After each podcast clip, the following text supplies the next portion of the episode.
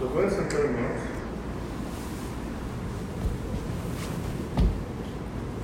Señor, te doy gracias por este momento maravilloso.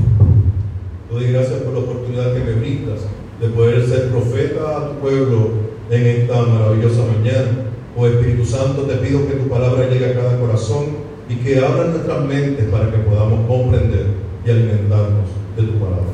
En el nombre de Jesús. En esta mañana. Funciona. ¿Está prendido la caja?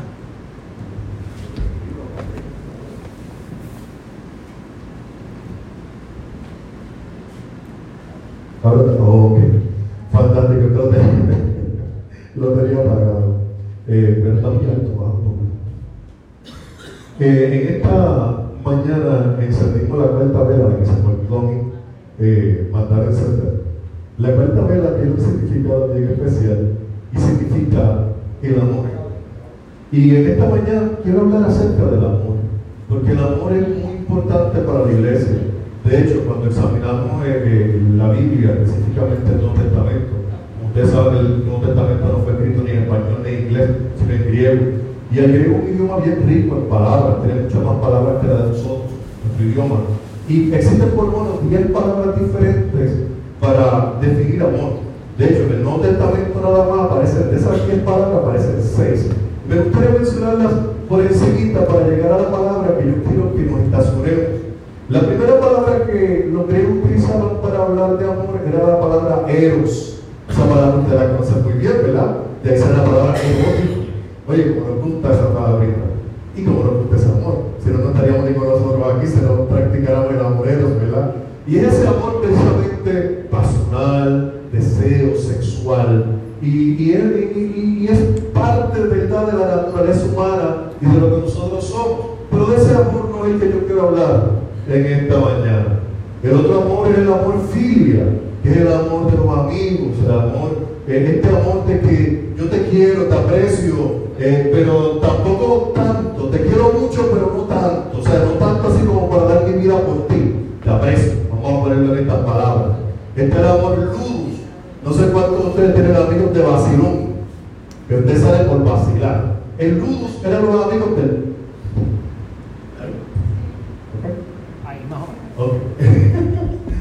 el ludo era el amigo del vacilón, del relajo.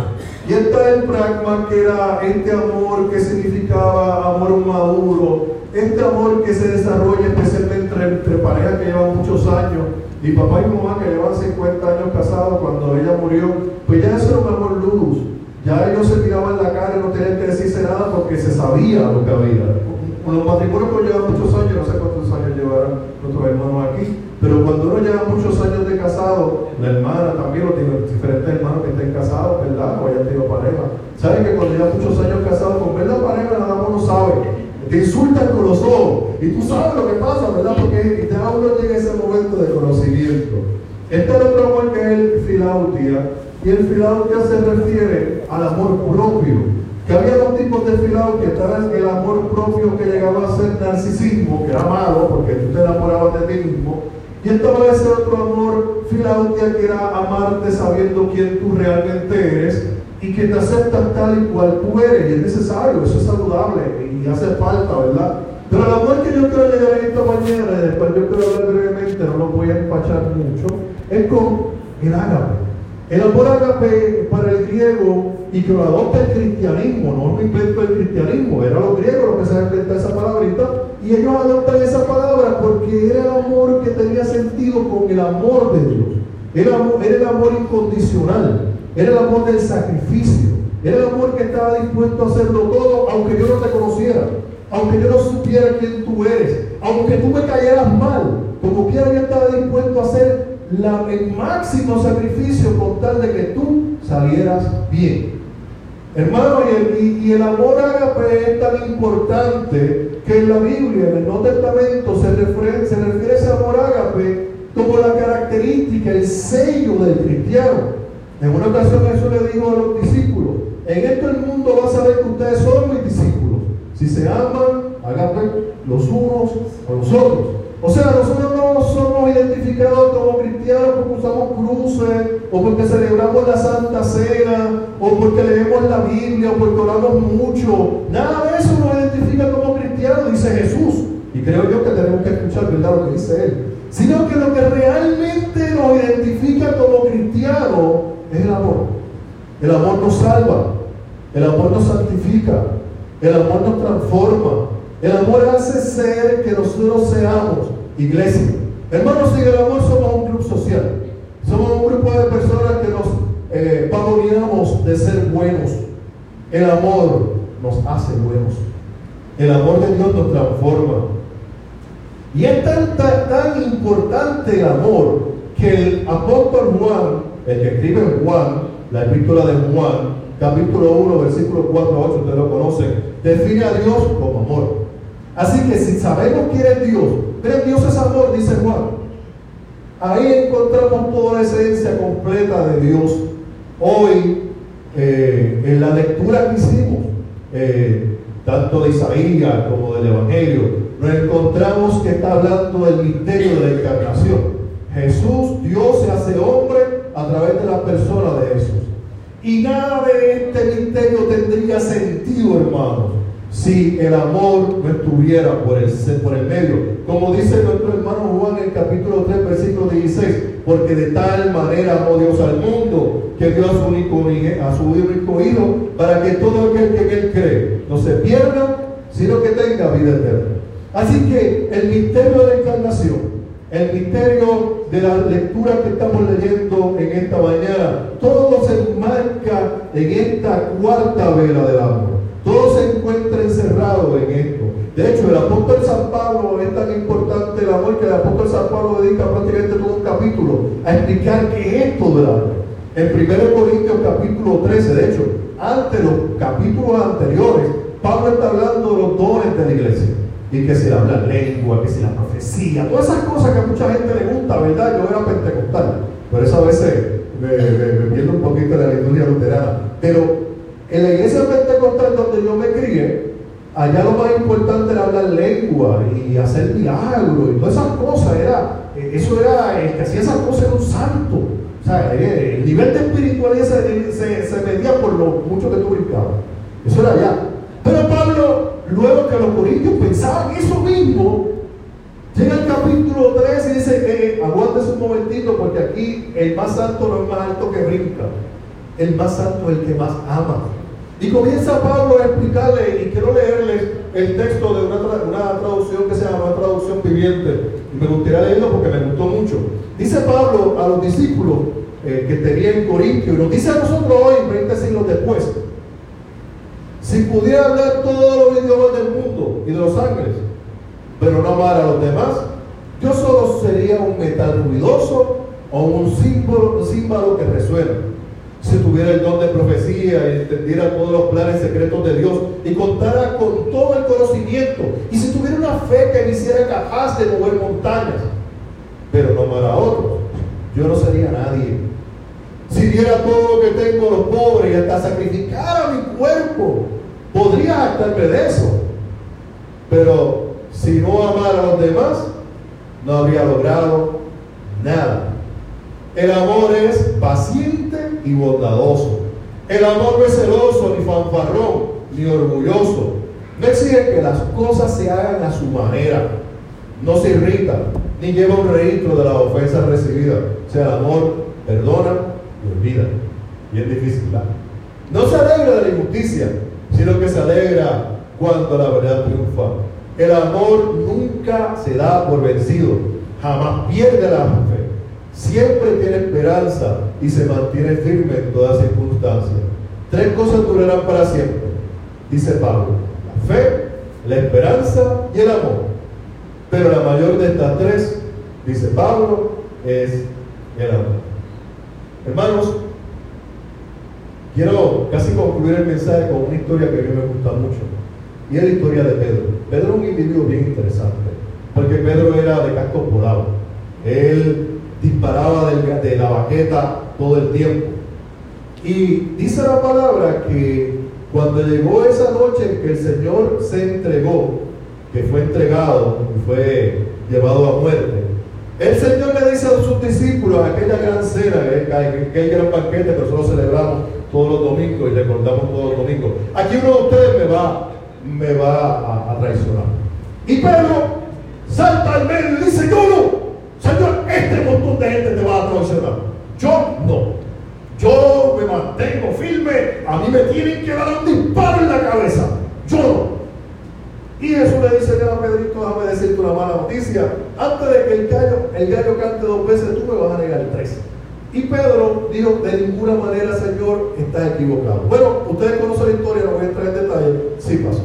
El hombre lo negó tres veces antes de que el gallo cantara tres. Lo negó tres veces antes que el gallo cantara dos. y Jesús muere y pasan tres días y Jesús resucita. Y eso se encuentra a Pedro y a los discípulos pescando, según muerto. Y después que los, que los saca del agua y prepara el pescado todo lo demás, Jesús se va a dar una vueltita con Pedro. Porque Jesús tenía que sanar a Pedro. Pedro estaba enfermo, Pedro estaba herido. Hermano, el amor no solamente nos santifica, el amor nos sana. Y comienza Jesús, y, y debe decirle, este texto me gusta mucho porque hay un juego de palabras que se observa en griego, pero en español no lo podemos observar. Y es que hay dos palabras diferentes cuando Jesús habla, y se lo voy a explicar. Cuando Jesús se le acerca a Pedro y, Jesús le dice, Pedro, ¿me amas? La palabra que utiliza Jesús es ágape. Y Pedro dice, Señor, tú sabes que yo te amo. Ágape, utiliza filos. Señor, tú sabes que yo te aprecio. Eso es lo que yo te dije que estaba dispuesto a morir. Eso fue Eso es cierto. Tú sabes que es verdad. Yo te aprecio mucho, tú me caes bien, tú eres una persona chévere, pero Fíjate eso, no hay aquí. Aquí lo que es filos. Y bueno, por segunda vez se dice Pedro, porque le digo tres veces, así que vamos a preguntarle tres veces. Pedro, tú me amas, ágape. Y Pedro me dice, Señor, tú sabes que aquello fue de vacilón, eso no era verdad. Yo te filos. Yo te aprecio mucho, pero eso yo te dije verdad. Y por tercera vez, el Señor vuelve y dice, Pedro, tú me amas. Ah, la tercera vez él no utiliza ágape. Jesús le dice a Pedro, Pedro, tú me filos. Pedro, ¿de verdad tú no estás dispuesto a morir por mí? Pedro, ¿de verdad tú no estás dispuesto a sacrificarte por mí? Pedro, ¿de verdad tú no estás dispuesto a hacer todo lo que tú dijiste? ¿Qué ibas a hacer? Y Pedro, muy triste y acongojado, dice al Señor, Señor, tú lo sabes todo. Tú sabes que yo te filos. Yo no estoy dispuesto a morir. La historia dice, y de acuerdo a la tradición de la iglesia, que muchos años después, en Roma, a Pedro lo capturaron y lo condenaron a muerte. Y cuando fue a ser crucificado, Pedro dijo, yo no soy digno de morir como el Señor. Por favor, eh, la cruz con la cabeza hacia abajo. Así que aquel que había dicho que realmente no amaba tan profundamente el amor de Dios, lo salvó el amor de Dios lo transformó. Y ese amor filos que realmente sentía por Dios, por Jesús, se transformó en el amor que lo entrega todo. Quiero terminar con una historia, tal vez la hayan escuchado anteriormente, si no, pues la escuchamos. Esta historia eh, dice que una vieja narración egipcia nos habla de un monje muy piadoso que vivía en el desierto. Este asceta ayudaba a menudo había alcanzado la más abnegada pobreza y pasaba horas en serena contemplación y diálogo con el Señor. Mucha gente de los alrededores lo tenía por santo y de él se decía que era el hombre que más cerca estaba de Dios. Cierto día llegó a oídos del monje lo que la gente decía de él y picado por la curiosidad le preguntó a Dios, dime Señor, ¿es cierto lo que la gente dice de mí? que soy el hombre más santo y el que está cerca de ti. ¿De veras quieres saberlo? Le preguntó el Señor. ¿Por qué estás tan interesado? Le preguntó Dios. No es la vanidad la que me mueve a preguntarte, respondió el monje, sino el deseo de aprender. Si hay alguien más santo que yo, debo convertirme en discípulo suyo para así poder acercarme más a ti. En ese caso, hijo mío, encamínate hacia el sur del desierto y llegado al primer pueblo que aparezca en el camino, pregunta por el carnicero. Él es más santo que yo. El monje se sorprendió mucho con la respuesta de Dios, pues en aquella época los carniceros no gozaban precisamente de la mejor reputación, pero finalmente se puso en camino. Tras un par de días de viaje, alcanzó el pueblo y pudo conocer al carnicero. En él no encontró nada extraordinario. Sus modales, de hecho, le parecieron algo brusco. Además, observó con preocupación cómo miraba a las mujeres que acudían a su negocio, de una manera que a él no le parecía precisamente pensar. Cuando terminó de atender a la gente y se disponía a cerrar el negocio, el carnicero, sorprendido por la presencia del monje, le preguntó qué deseaba. El monje le contó lo que le había llevado a verlo, pero el carnicero no acertaba a comprender. Mire, padre, yo no dudo de su palabra, pero me deja perplejo que Dios le haya dicho eso. Yo soy un gran pecador y no merezco tales alabanzas. Me equivoco tantas veces a lo largo del día, pero en fin, mi casa es su casa, venga a cenar conmigo. Cuando llegaron a la casa del carnicero, el monje fue invitado a esperar. Su anfitrión debía entender primero, atender primero a anciano que yacía sobre un viejo lecho. El asceta pudo comprobar entonces con qué cariño, paciencia y dedicación se entregaba el carnicero a aquel viejo enfermo. Y dedujo que Dios lo quería tanto por la manera tan entregada que tenía de cuidar a su padre. Se nota que quiere mucho usted a su viejo padre, le dijo el monje con afirmación. ¿Mi padre? Claro que no, respondió el carnicero. Este hombre no es mi padre. Si está aquí es fruto de una historia que a usted le puedo contar. Porque al ser monje sabrá guardar el silencio. Ese hombre que está ahí, en realidad, es el mayor enemigo de mi padre le hizo la vida imposible y un día lo asesinó y se fugó del pueblo. Hacía muchos años que no aparecía por, por aquí, pero regresó al pueblo hace unos meses. Y aunque mi primer impulso fue vengarme, al verlo tan viejo y enfermo sentí pena por él. Lo acogí en mi casa y comencé a cuidarlo. Mi padre me había enseñado a perdonar siempre y creo que tratar con amor a quien fue su verdugo es la mejor forma que tengo de hacerlo presente hoy para que siga viviendo en mi corazón. Hermanos, sin el amor no somos nada, no somos nadie, no somos iglesia. Oramos. Señor, te doy gracias por el mensaje. Te pido que, que estas palabras lleguen a nuestros corazones y llenen nuestras vidas. En el nombre de Jesús. Nos preparamos